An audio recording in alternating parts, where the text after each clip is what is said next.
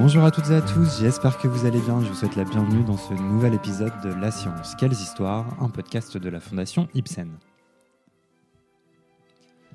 Aujourd'hui, nous continuons notre cycle sur le projet Génome humain. Et souvenez-vous, dans le premier épisode, nous avions évoqué les prémices du projet ainsi que l'apport de financement avant de terminer par sa mise en route officielle. Aujourd'hui, place à l'affaire des brevets, à la collaboration internationale et à l'arrivée d'un concurrent sérieux issu du secteur privé. En 1991, alors que le projet n'en est qu'à ses débuts, un chercheur des NIH, Craig Venter, et retenez bien son nom, parvient à séquencer de petites portions d'ADN à partir de bibliothèques existantes pour fournir des marqueurs de séquences exprimées, les EST, permettant d'identifier de 200 à 300 bases. Venter les compare ensuite à des gènes déjà identifiés dans des bases de données existantes. Il pense que ce type de séquençage était le moyen le plus rapide et le plus efficace d'obtenir des données utiles sur le génome humain. Je cite le journal Science qui, dans son édition du 11 octobre 1991, nous racontait la suite de cette histoire. Tout en décrivant son nouveau projet de séquencer partiellement chaque gène actif dans le cerveau humain, Venter a mentionné avec désinvolture que son employeur, les NIH, prévoyait de déposer des demandes de brevets sur 1000 de ces séquences par mois. Fin de citation. La séquence partielle, appelée donc marqueur de séquence exprimée, les EST, permet aux scientifiques de déterminer s'il vient de trouver un nouveau gène. Cette méthode raccourcie permet d'économiser du temps et de l'argent car elle permet aux chercheurs de comprendre rapidement quels gènes sont actifs dans des tissus spécifiques sans avoir à trier l'ADN indésirable. Craig Venter, en 1991, prédit que sa technique permettra l'achèvement du projet du génome humain dès 1997 mais l'idée de breveter le vivant ne passe pas. Dina Colata, dans l'édition du New York Times du 6 septembre 1992, nous dira à ce sujet, et je la cite, L'idée même de breveter les gènes humains, l'essence de la vie humaine, est offensante pour certains avocats et scientifiques. Et l'idée que quelqu'un pourrait être en mesure d'utiliser ces fragments comme un raccourci pour revendiquer la propriété des gènes envoie certains experts dans une quasi-apoplexie. Ces demandes de brevets causent donc un tollé énorme dans le monde scientifique. Pourtant approuvées par Bernardine Illy, la directrice des NIH, elles sont notamment vivement contestées et rejetées par James Watson qui, pour rappel, dirigeait le projet. Ce désaccord sonne la fin de l'aventure de James Watson au sein du PGH, qui décide de quitter ses fonctions peu de temps après. Quant à la méthode utilisée par Venter pour séquencer le génome, beaucoup au sein du projet Génome humain estimaient en plus qu'elle n'était pas assez précise pour un génome aussi compliqué que celui de l'espèce humaine. En effet, la connaissance de séquences de gènes partielles n'indique pas aux chercheurs la fonction biologique ou le but d'un gène dans un tissu particulier. Venter, devenu en quelque sorte le bad boy de la science, quittera lui aussi les NIH pour le secteur privé, peu après James Watson.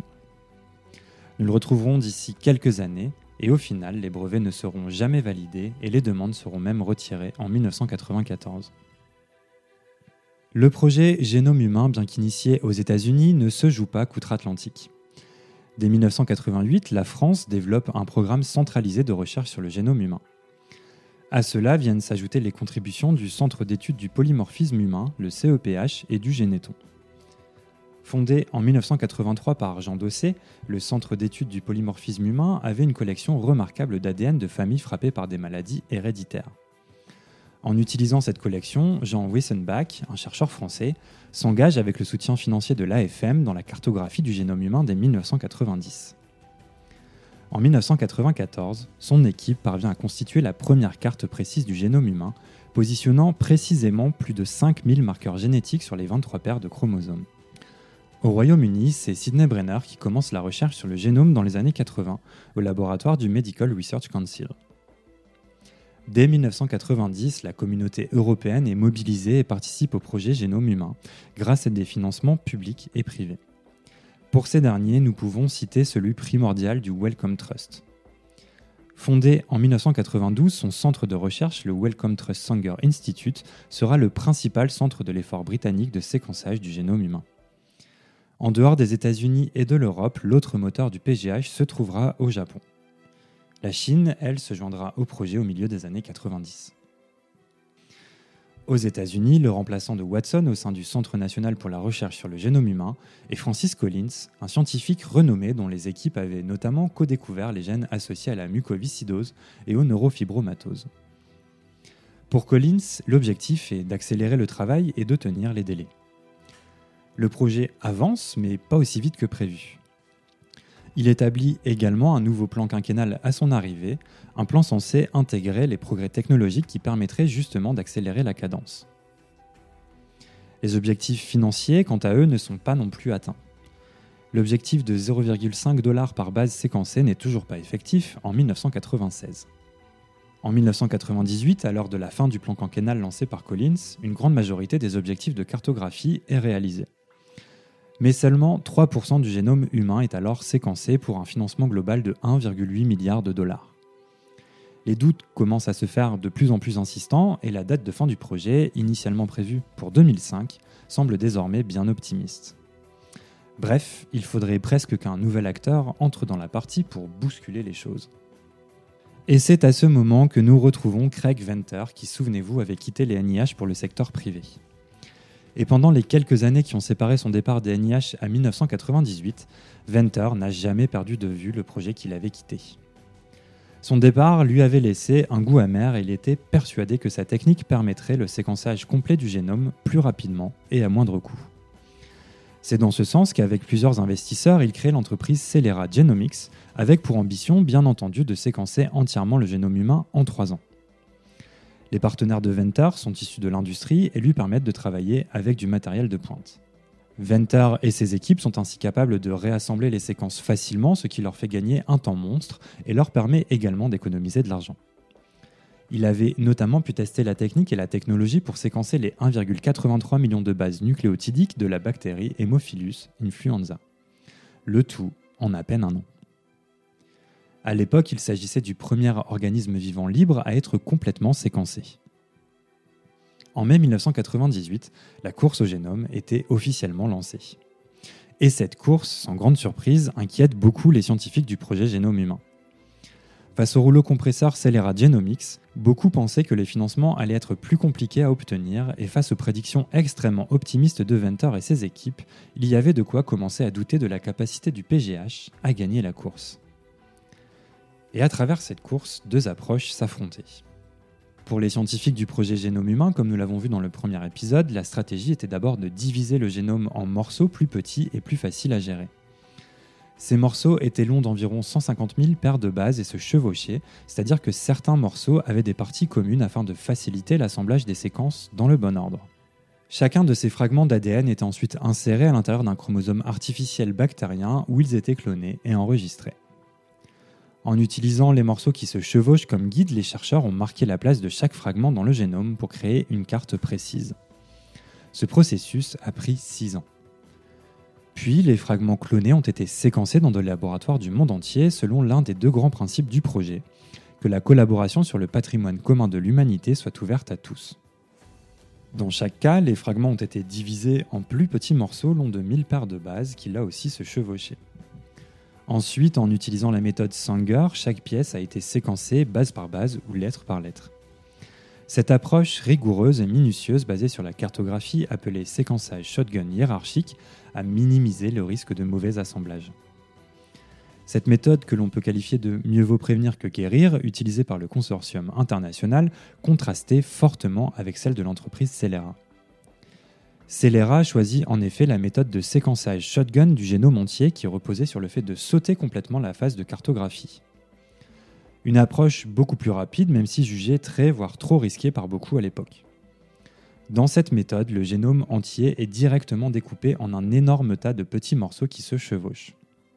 Une fois ces morceaux séquencés via la méthode Sanger, Celera tente de reconstruire le génome en utilisant uniquement les chevauchements, ce qui peut être source d'erreurs. Méthode donc très risquée, voire kamikaze, elle finit par prendre tout son sens à partir de 1998. Et alors, pourquoi 1998 Eh bien car c'est la date de l'entrée en vigueur des principes des Bermudes, un acte fondateur de la recherche sur les données génomiques. Adopté par le projet Génome Humain en 1996, ces principes avaient pour effet de prévoir la publication dans le domaine public des séquences d'ADN effectuées par le PGH. En d'autres termes, les scientifiques de Celera pouvaient donc avoir accès de manière tout à fait légale aux données de leurs rivaux, et ce seulement 24 heures après. Et donc forcément, la méthode utilisée par Celera, combinée aux données mises dans le domaine public par les scientifiques du PGH, ont permis à Ventar et à ses équipes de rattraper leur retard et surtout d'avancer très très vite. Précisons tout de même que les Bermuda Principles, les principes des Bermudes, ne concernaient pas que la publication des données dans le domaine public. Ils prenaient également en compte les inquiétudes liées au brevet des gènes et avaient notamment été pensés pour être flexibles et modifiables pour s'adapter à l'évolution du projet et des schémas de pensée qui lui étaient inhérents. Enfin, ils prévoyaient également de rendre la séquence entière disponible gratuitement dans le domaine public, et ce pour une raison tout à fait désintéressée. Faciliter la recherche et le développement et permettre ainsi de maximiser les avantages pour la société. Et il faut bien avouer qu'à partir de 1998, le flux quotidien de nouvelles informations sur les séquences génomiques dans le domaine public, généré par un réseau mondial de laboratoires, est devenu l'une des caractéristiques signatures du projet du génome humain. Et cette caractéristique signature, il faut bien l'avouer là aussi, était à l'exact opposé de celle de Celera, qui imposait des restrictions strictes sur ces données. Une autre différence fondamentale entre le PGH, qui représentait le secteur public, et Celera, issu du privé, était la question du brevetage des gènes. Une différence qui, malgré des tentatives à la fin des années 90, empêchera tout rapprochement entre les deux parties. Cette question est incroyablement importante dans les sciences d'aujourd'hui. Selon la Bibliothèque nationale de médecine des États-Unis, je cite, un brevet de gène est le droit exclusif sur une séquence spécifique d'ADN, entre parenthèses un gène, accordé par un gouvernement à l'individu, à l'organisation ou à la société qui prétend avoir identifié le gène en premier. Une fois accordé un brevet de gène, le titulaire du brevet dicte comment le gène peut être utilisé à la fois dans des contextes commerciaux tels que les tests génétiques cliniques et dans des contextes non commerciaux, y compris la recherche, et ce pendant 20 ans à compter de la date du brevet. Les brevets sur les gènes ont souvent abouti à ce que les entreprises détiennent la propriété exclusive de tests génétiques pour les gènes brevetés. Fin de citation. Si vous avez écouté notre précédent cycle sur les cellules ELA, vous vous souviendrez probablement de comment marche le système de justice américain. Et pour rappel, les règles de droit aux États-Unis se sont formées au fur et à mesure des décisions des juges. Ces décisions constituent des précédents dont les tribunaux s'inspirent pour trancher des litiges dont les faits sont proches de ceux d'un cas antérieur. Et justement, en 2013, la Cour suprême des États-Unis a statué que les gènes ne pouvaient pas être brevetés dans le pays, créant ainsi un précédent qui rend presque impossible la procédure dans le futur. Dans l'affaire dite de l'Association pour la pathologie moléculaire contre Myriad Genetics Incorporated, la Cour suprême a précisé que l'ADN est un produit de la nature. La Cour va plus loin et explique que puisque rien de nouveau n'est créé lors de la découverte d'un gène, il n'y a pas de propriété intellectuelle à protéger. Ainsi, les brevets ne peuvent pas être accordés. Avant cette décision, nous précise la Bibliothèque nationale de médecine, je cite, Plus de 4300 gènes humains étaient brevetés. La décision de la Cour suprême a invalidé ces brevets génétiques, rendant les gènes accessibles à la recherche et aux tests génétiques commerciaux. Fin de citation. Et c'est sur cette date de 1998 que nous terminons notre deuxième épisode sur le projet Génome Humain.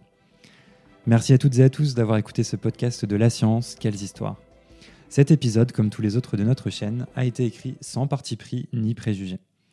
Nous faisons en effet tous les efforts possibles pour vous apporter des textes clairs, précis et basés sur des sources fiables. N'hésitez pas à nous envoyer vos questions, évaluations et petites étoiles sur les différentes plateformes de podcast ainsi que sur notre site internet fondation-ipsen.org ou notre page Facebook Fondation Ipsen. Merci à tous de votre soutien et je vous donne rendez-vous très bientôt pour évoquer le résultat de la course entre le PGH et Celera, la fin officielle du projet et les leçons à tirer. À bientôt!